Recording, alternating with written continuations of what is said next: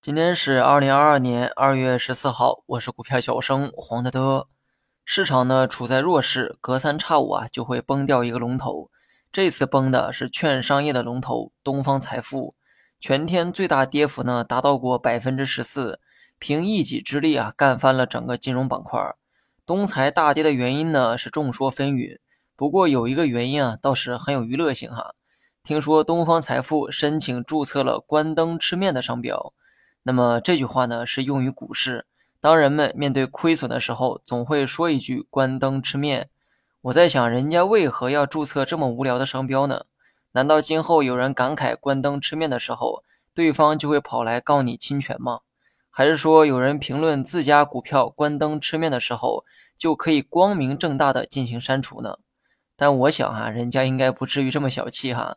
正如对方所说的那样，人家是怕其他人恶意注册该商标。所以选择了提前下手，然后呢，再来看一看盘面，旅游相关的板块呢走出了一波大涨，但我对这个行业的观点啊始终是没变过。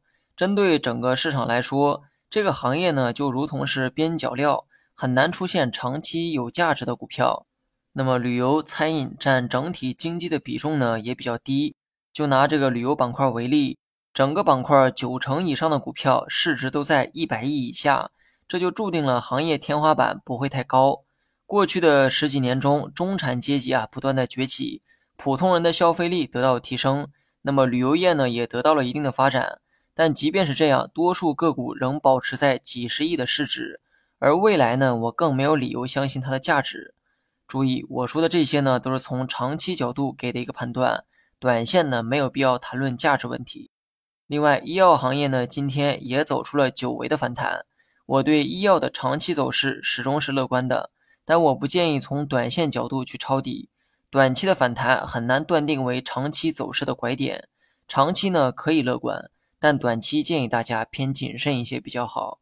最后呢说一下大盘，上证没有跌破新低，说明横盘的这个预期啊依旧是适用。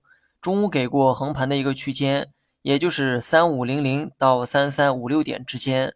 那么今后的波动都可以预期在这个区间之内，创业板等指数呢还在创新低，下跌的这个趋势呢依旧是很强，尤其是经过上周五的大跌之后，向下的这个趋势变得更加坚定。仅从目前的这个走势来看，创业板呢还没有出现底部，不排除呢还有继续回撤的可能。